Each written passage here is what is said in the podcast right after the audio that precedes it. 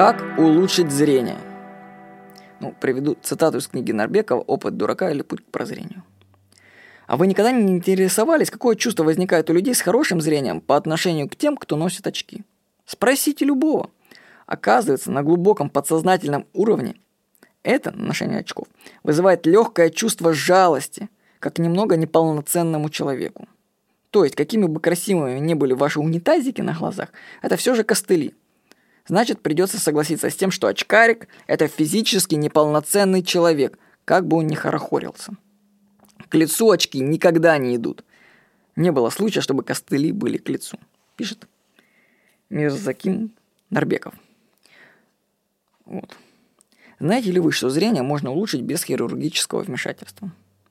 Проблема зрения в большинстве своем психологическая проблема. Откуда мне это знать? Ну, у меня всегда тьфу -тьфу. Фу. Было отличное зрение. Но работая над собой, я даже его смог улучшить.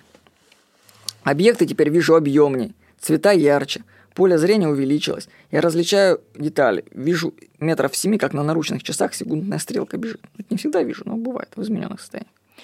После таких эффектов могу утверждать, что проблемы со зрением – это вопрос личной психологии. А люди, которые плохо видят, имеют глубокие психологические травмы. Если их проработать, то зрение улучшится само собой. Остеопатия, йога, холотропное дыхание, работа с психологом на b17.ru помогут улучшить зрение. Вопрос восприятия мира – это личный выбор каждого.